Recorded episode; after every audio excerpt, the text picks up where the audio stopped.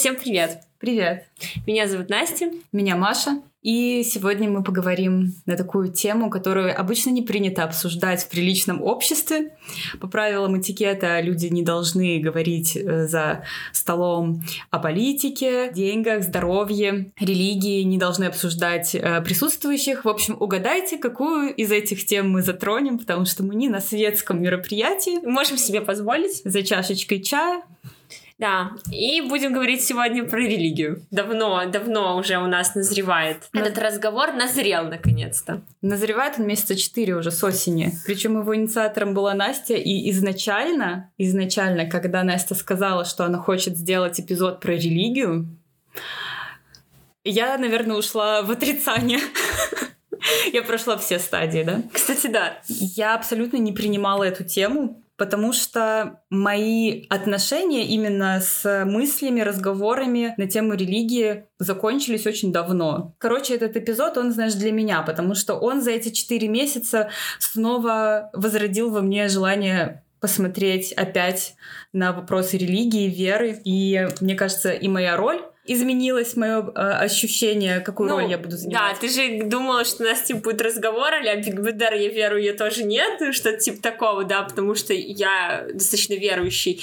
Я не могу, кстати, сказать, что я очень религиозный человек, но, может быть, религиознее явно, чем Маша, это да. Но, тем не менее, я там не каждое воскресенье в церковь хожу, но я хожу. Я думала, что Настя будет говорить, вот церковь это хорошо, а я буду говорить, ну, церковь это то, что меня оттолкнуло, в принципе, от э, веры, и, типа, Настя будет хорошим полицейским в, в этом выпуске. Отношении, да? Да, типа? а я злым. Но за 4 месяца все как-то очень сильно изменилось, и мое отношение к тому, о чем мы будем говорить, против чего мы будем дружить, какую позицию я буду занимать. В общем, для меня за эти 4 месяца изменилось просто все.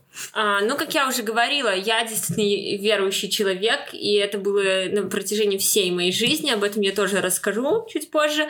А, вот, ну, на это у меня, конечно, есть свои убеждения, свои установки, но тем не менее, я всегда хотела эту тему обойти, не поднимать ее в разговоре, потому что я не всегда встречаю адекватную реакцию. И вот в этом, ну, уже в прошлом, да, в 2019 наверное, году, я столкнулась с тем, что это стало важным обсуждать людям. Двое человек из моего окружения почти одновременно, они э, задавали мне какие-то вопросы, и когда моя подруга спросила, говорит, Настя, а можно я тебя буду периодически о чем-то таком спрашивать? Я говорю, да блин, ну конечно можно, потому что нет никакого там секрета или еще чего-то. Она говорит, правильно, ну ты же мне объяснишь это нормальным, понятным языком. Другая моя коллега мне сказала, говорит, ты первый верующий, адекватный человек, кого я встречаю. Потому что в ответ на ее отрицание там церкви как института, религии как института, я хоть что-то ей сказала, почему это делаю я. И она говорит, я первый раз смогла, наверное, адекватно об этом подумать. И я подумала, слушай, таких же людей, как я, я думаю, они есть, они существуют. Их, возможно, даже больше, чем мы думаем. Но мы все молчим, потому что мы что думаем? Ну, это не принято обсуждать.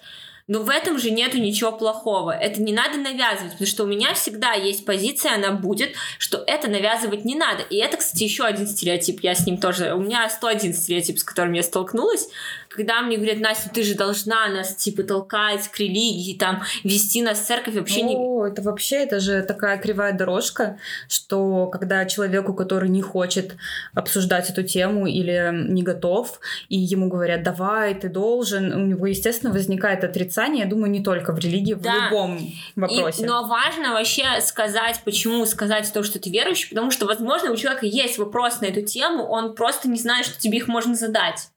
Поэтому я, да, хотела очень этот эпизод. И это ответ на вопрос, почему о вере говорить важно. Да, почему о вере говорить важно. И а в нашем современном мире, пока вы молчите о своей вере, кто-то будет говорить абсолютно другие противоположные вещи, и их будут читать миллионы. Вот все.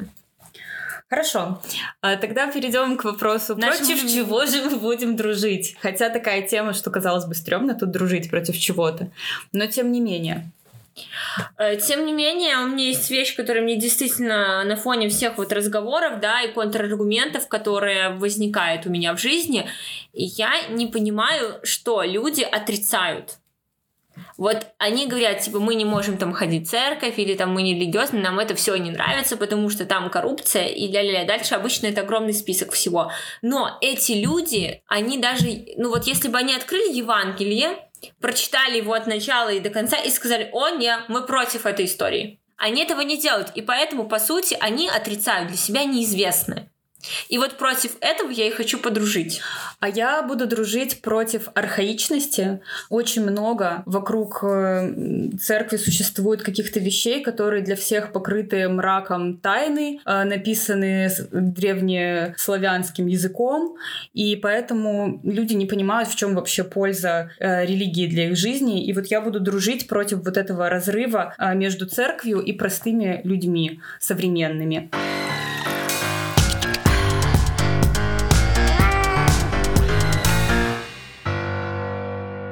Религия — это не та тема, которая у нас возникла на пустом месте, потому что там какая-то мода появилась, и вроде начали об этом снимать в кино и что-то вообще обсуждать, а потому что религия была в нашей жизни и была в детстве, и Настя может рассказать, начнем, наверное, с твоего детства, потому Ой, что ну. тебе эта история вообще рано началась. Эта история началась рано, и вот как ты сказала, что типа не с пустоты, мне вообще кажется, что в моей жизни тема религии примерно оттуда и началась, потому что часто я всем говорю, что религия в моей жизни это абсолютно генетическая история, это не про то, что у меня верующие родители, там верующие бабушки, нет, ничего подобного, поэтому мне очень сложно объяснить объяснить, откуда это берется. Я в детстве в садике задавала кучу воспитательницы вопросов по поводу того, кто такой Бог, а рай на земле. У моей мамы вставали волосы дымом, вообще не понимала, что происходит.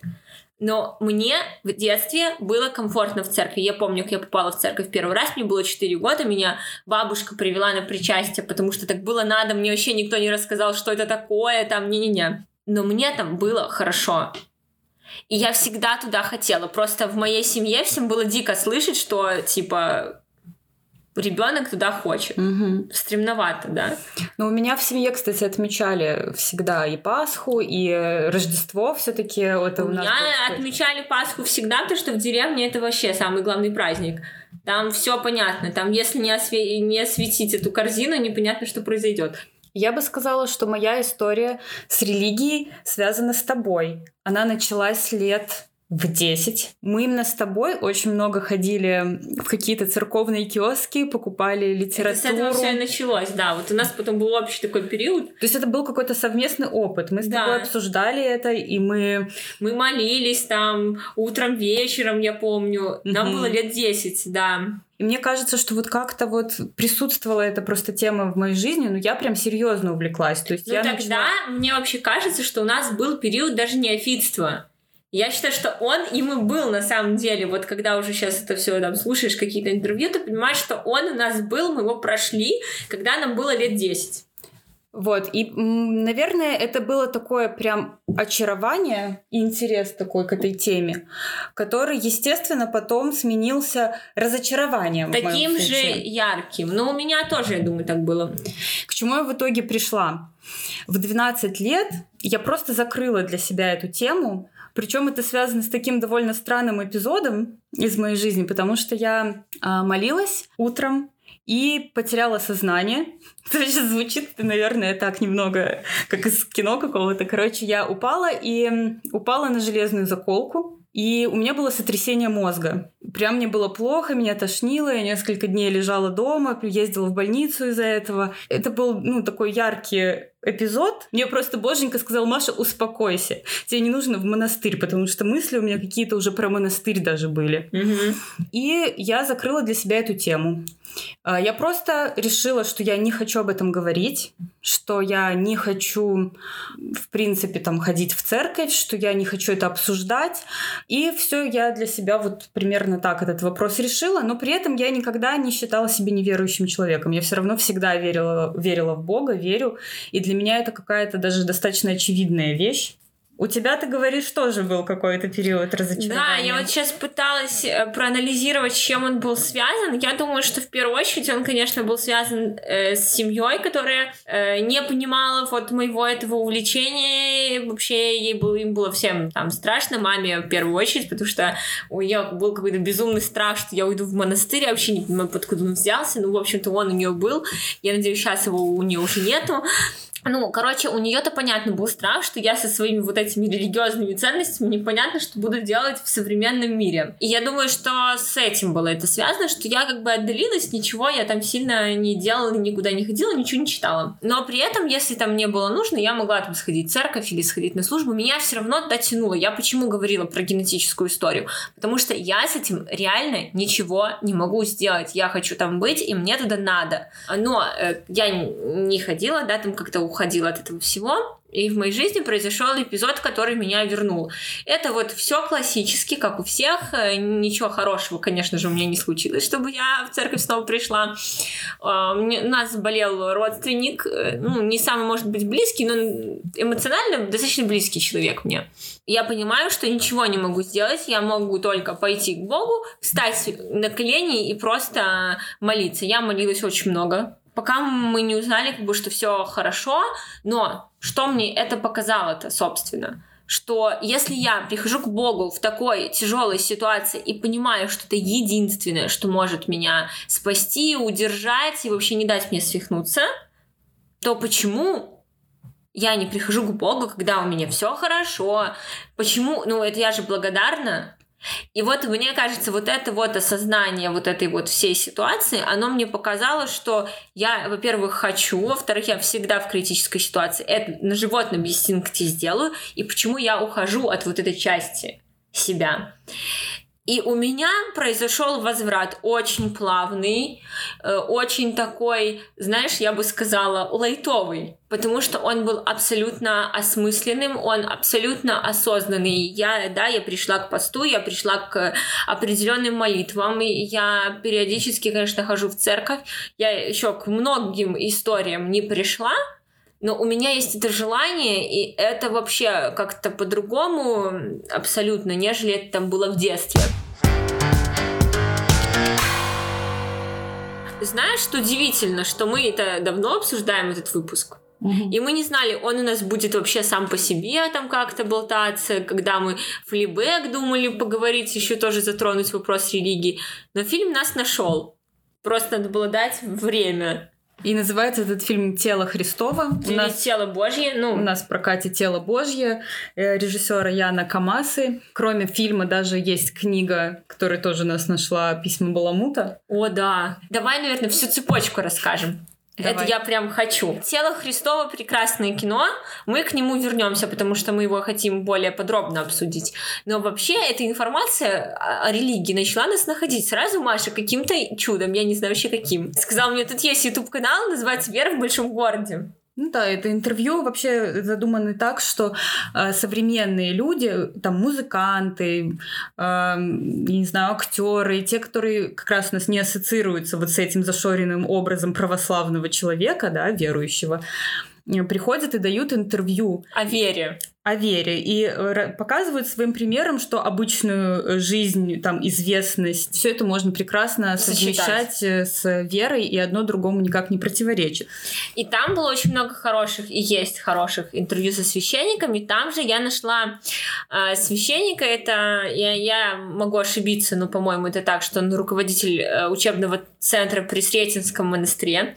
Этот отец, значит, Андроник, он э, читал еще 101 лекцию, которую я нашла, нашла, и вот одну из них Маша все-таки посмотрела. И он же в, это, в этой лекции или в какой-то другой упоминал Льюиса и письма Баламута. И говорил, если вы не читали, обязательно почитайте. И вот так мы с Машей такой вот сложной цепочкой дошли до этой книги. Что интересно, Льюис письма Баламута. Этот человек э, прошел похожий путь. Он э, был в какой-то момент там религиозным, потом он отошел от да, этого. он стал атеистом. После этого он вернулся и написал вот эту книгу, где э, Баламут, то есть дьявол, дает наставление чертенку неопытному, который должен сбить с праведного пути молодого человека. И что интересно, что он описывает разные вещи, которые могут тебя разочаровать или сбить с пути, когда ты только вступаешь на путь веры. И туда относится как раз э, церковь, что церковь прекрасно помогает э, начинающему верующему разочароваться в своей вере,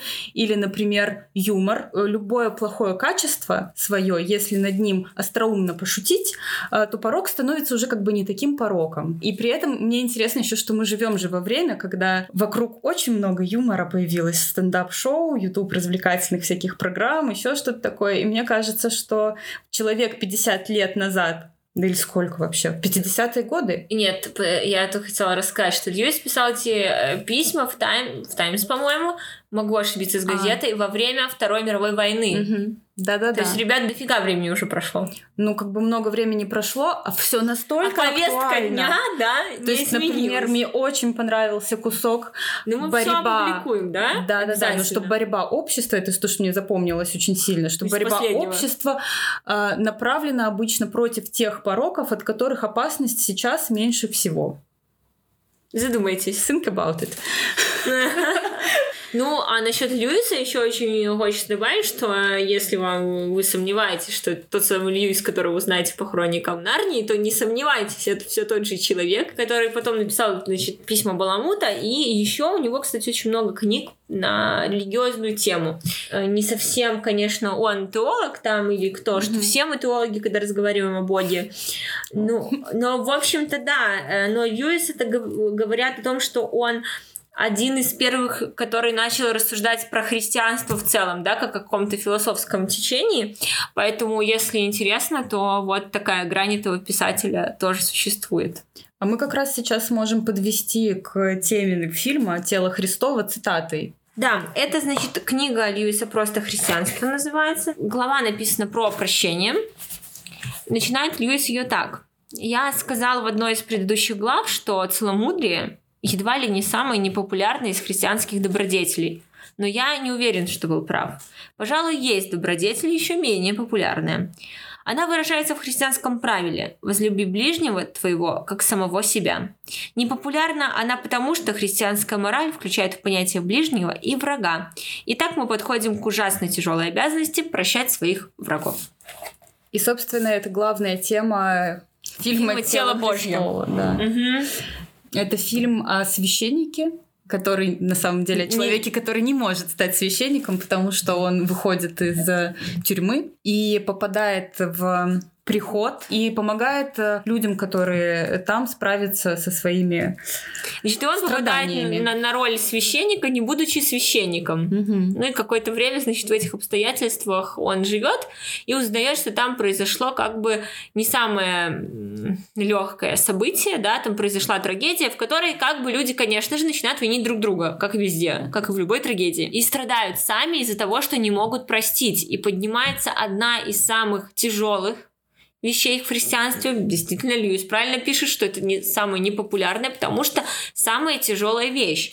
Потому что любить другого человека настолько, чтобы ему простить что-то особенное. Ну, знаешь, типа не то, что ты там взял мою ручку mm-hmm. без разрешения, да. Не вот это простить, а простить какие-то тяжелые действительно вещи, затрагивающие тебя, ну, прям кардинально затрагивающие. Но это очень сложно. Но только про это истинная вера. Но что мне нравится, это то, что в этом фильме показаны его взаимоотношения с верующими людьми, которые ходят э, в костел, которые считают себя религиозными, да, и при этом они забыли... Зачем они туда ходят? Да, и вот этот человек, который как бы не имеет права стать священником, возвращает их к настоящим духовным ценностям. Как бы это пафосно не звучало. Да. Это очень интересно, что вообще эта э, тема затрагивается, во-первых, в очень религиозной стране. Куда уж больше-то, конечно. Да, и современные люди, современные режиссеры поднимают вот эту вот тему того, что какие-то вещи в церкви нужно менять для того, чтобы ее возвращать к ее предназначению, помогать людям и облегчать им их душевные страдания. страдания. Потому что церковь, конечно, в первую очередь про религиозность. И мне очень часто часто задают вопрос, зачем же нужна нам церковь, да? Потому что что молиться мы можем в любом месте и все такое. А, я говорю, что церковь нам нужна для того, чтобы трактовать свою же мудрость, накопленную годами. Потому что текст написаны 100 там, лет, 100, 2000, да, 2000 лет назад, э, тоже Евангелие, Псалтирь, это все нуждается реально в трактовке. Проблема в том, что не нуждается в правильной современной трактовке, а это очень большая сложность. То есть с архаичной трактовкой все понятно, это все делают сейчас. Э, но мы нуждаемся немножко в другом. И вот для этого церковь как институт нужна. Да, но при этом она же должна трактовать это так, чтобы современным людям это было понятно, и чтобы да. они понимали, как эту мудрость применить. Но когда люди отрицают церковь, да, они же на самом деле ну и говорят, что типа вот они там будут дома сами как-то ля-ля-ля. Ну, они же при этом не читают кучу религиозной литературы. Ну, я думаю, что мало исключений, да. Поэтому, отрицая церковь, они отрицают очень много мудрости, которая там лежит. И они, они же не знают об этом. Потому что, э, знаешь, это же, что можно посмотреть фильм и с ним не согласиться, это все знают. А то, что можно открыть книжку какую-то религиозную, ее прочитать и что-то для себя взять, причем, что эта книга точно будет основана на каких-то светлых моральных вещах. Вот стопроцентно. Угу. Вы можете быть с ними согласны, не согласны, они там могут быть современные или нет, но они точно будут про свет. Вот про хорошие вещи будут. Вот стопроцентно. Свет сейчас не в моде, Настя. Но это уже другой вопрос. Но тем не менее, короче, хуже она вам точно не сделает. Но что вам будет неудобно читать? Ну, возможно, ничего не обещаю. Не скажет вам, что вы молодец, если вы бухаете. Ну, так вы как бы и не молодец, если вы бухаете. Давай пример из жизни. Например, Давай. ты мне прислала как раз эту проповедь. А, Андроника. Да. Андроник прекрасен. Я ее посмотрела. Как бы она снята, вот это вот проблема, как бы, что снята она на любительскую камеру, что, понятно, сама картинка такая непривлекательная, но то, что я услышала в этой лекции, это одна из самых такой полезной и новой, реально новой информации, которую я получила. И которую, ну вот ты читаешь какие-нибудь э, книги по популярной психологии, и все как бы уже знакомо. Понятно, одно понятно, то же, понятно, одно и понятно. то же.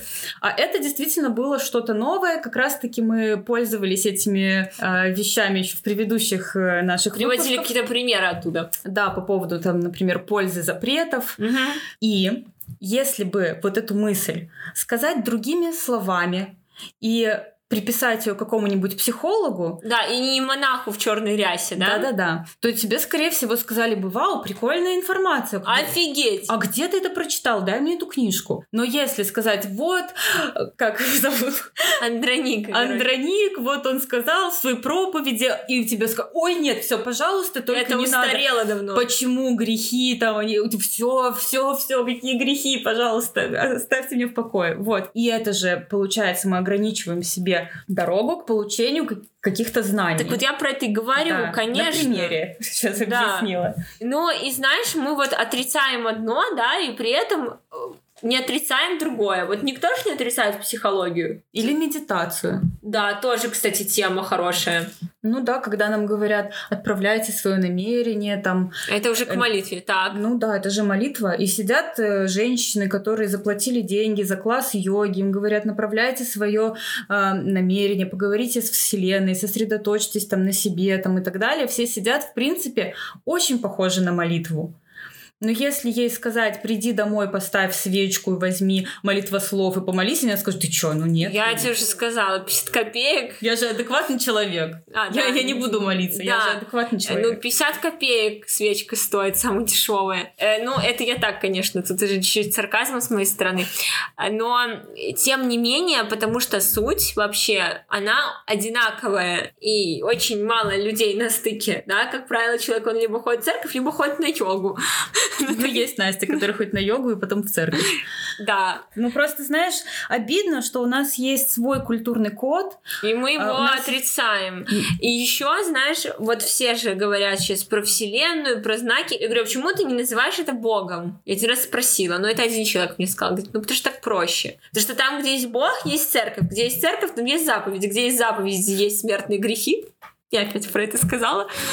Ну, и вот и все. И у тебя уже есть какие-то запреты непонятно, да, какие. И у тебя куча ограничений, и вообще есть понятие грех. А так что, есть космос? Ну, все. Перед ним никаких обязательств. Холодная вселенная посылает нам сигналы. Перед Богом как-то больше ответственности. Да. Но с другой стороны, если уж совсем никак... Нет, так лучше, лучше, лучше так, конечно. Лучше Вселенная, Для Бог, начала. Это какие-то все равно же у людей есть понятие, что там э, оно там как-то откликается, добро добром, зло злом, поэтому mm-hmm. нужно как бы светлое... карма там. Да, светлое нести, это все так. Ничего против этого абсолютно. Вот я тоже хочу сказать, что я абсолютно ничего против этого не имею, но э, моя мысль основная в том, чтобы вы не закрывали тем самым не закрывали себе дорогу к еще одному источнику мудрости, потому что религия, она про духовность и, блин, про мудрость.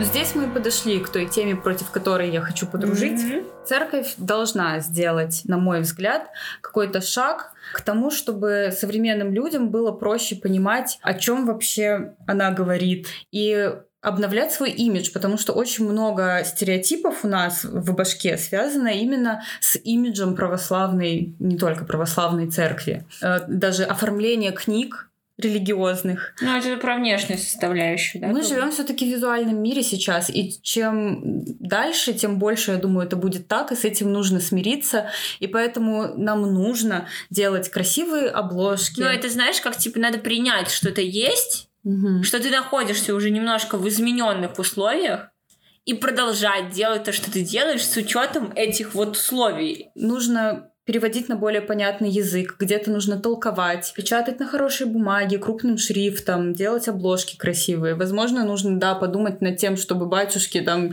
следили за своими бородами, да, за своими прическами. Можно современнить там архитектуру где-то, новые церкви строить более удобные, современные, да, куда захотелось mm-hmm. бы прийти.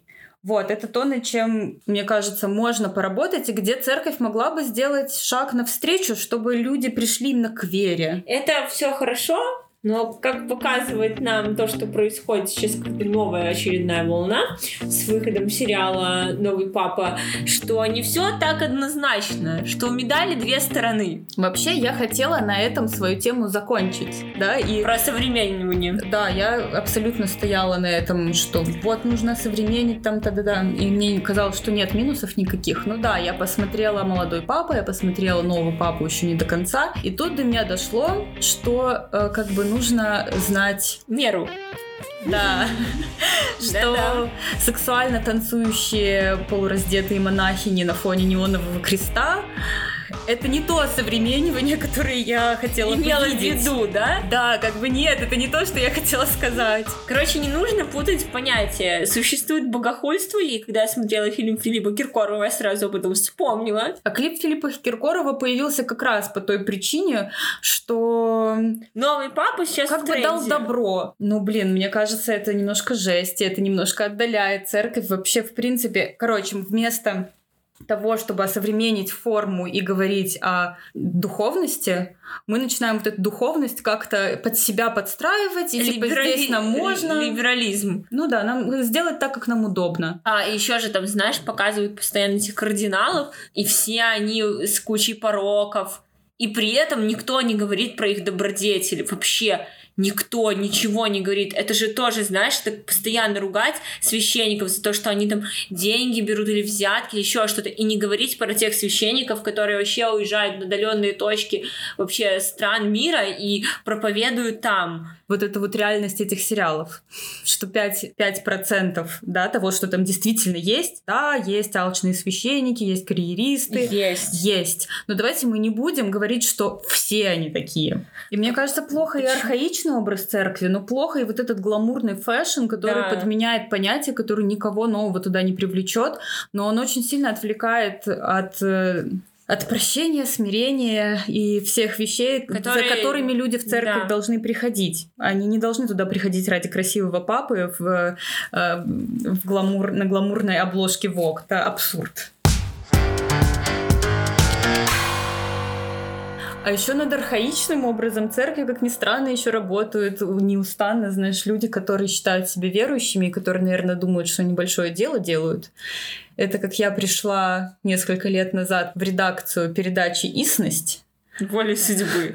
Да, что переводится как сущность. Это С такая, белорусского языка. Да, православная передача, которая выходит по нашему телевидению в субботу в 7, в 6, в 6 часов утра. А она выходит 20 лет 20 лет они уже третий раз объезжают одни и те же места. И все это, знаешь, преподносится в 2020 году с какими-то летящими этими голубями. Белыми голубями в голубом, на фоне голубого неба. Э, да, и потом появляются ведущие, которые сказочным голосом в гостях у сказки. Дорогие телезрители. Здравствуйте, дорогие телезрители! В эфире программа «Истности» Янга Белова. И сегодня мы вновь отправимся с вами в телевизионное паломничество. И вот этот вот мед, который течет просто по экрану в этот момент, это, конечно, тоже Короче, видишь, смущает. этот баланс между каким-то вот ну, потому что религия, она абсолютно про жизнь. Ну, и при этом еще они очень поддерживают какую-то темноту, которые вокруг религии тоже существуют. Там, например, какой-нибудь выпуск про икону, которая избавляет от болезней. И когда люди вместо того, чтобы пойти в церковь и да, пойти помолиться, Не, пойти к пойти врачу. сначала к врачу, врачу, а потом, да, пойти в церковь и помолиться, они как-то игнорируют вопрос с врачом и идут сразу в церковь, молятся, и, приход... и вот приходят бабушки какие-то и дают интервью mm-hmm. про то, что да, помогло, и к врачу не надо ходить, и все, как бы этого там достаточно. Ну да, и в общем вот оно и порождает вот эту какую-то темноту тоже вокруг, и вот этих бабушек, с которыми, как ты говоришь, нужно смириться, да? Бабушек нужно принять да, и не обращать на это внимания. Абсолютно. Это же первый аргумент у всех против церкви, да. мне кажется. Почему я не хожу в церковь? Там бабки. Да, там бабки, значит, вот это все. Э, это про то, что ты говоришь, что церковь должна сделать шаг навстречу, и люди должны тоже сделать шаг навстречу к церкви и вообще к месту себя там. Э, потому что что-то все-таки придется со своим убеждением и философией что-то сделать, что-то поменять. Это называется работать над собой. Меня не должны выводить из равновесия какие-то бабушки, которым, возможно, не нравится, как я крещусь или еще что-нибудь. Я вообще пришла туда не за этим. Я знаю, зачем я туда пришла. И вот как только в моей голове будет понятно сформулировано вот это убеждение и польза там для себя, мне уже абсолютно давно все равно, кто и что и каким тоном мне там скажет. Потому что бабушки в церкви, ну, если они могут реально повлиять на ваши... Я, это важное убеждение в жизни. То есть это никакого цвета даже кофту надеть. Это вещи гораздо посерьезнее. И если какой-то человек на лавочке может повлиять на эту вашу ценность, это вообще вдумайтесь в масштаб катастрофы. Ну, правильно, потому что свои духовные ценности нужно уметь защищать внутри себя в том числе. Подытожим, почему вообще это важная сфера жизни? Потому что не будет у тебя, мы, конечно, не хотим там в пессимизм, да, в конце, погружать всех, но тем не менее все равно люди будут сталкиваться с какими-то сложными ситуациями, на которые они никаким образом не могут повлиять, которые надо просто принять, они будут сталкиваться со смертью чужой, которую тоже нужно как-то осознавать и переживать. переживать с болезнями, с э, упадком просто душевных сил. С предательством. Со злом, да, со во злом всех проявлениях. проявлениях. Да. И не на каждую вашу проблему найдется, блин, адекватный психолог. И мы не, не так уж счастливо живем, учитывая статистику вообще прогрессирования всяких э, душевных расстройств и болезней, ну просто это... Это факт. Чтобы отказываться от того, что тебе может облегчить жизнь. Поэтому важно в этом процессе действительно сделать всем шаги навстречу друг другу. Что ж, обсудили мы с тобой самую несветскую тему, нарушили правила этикета. Гата, может, еще личные границы, там все вот это вот тоже, да, потому что не принято об этом говорить вслух. Но что, желаем вам не останавливать себя своими собственными стереотипами, не закрывать глаза на светлые вещи. И уж точно ничего плохого в этом эпизоде мы вам не посоветовали. Я так сняла ответственность.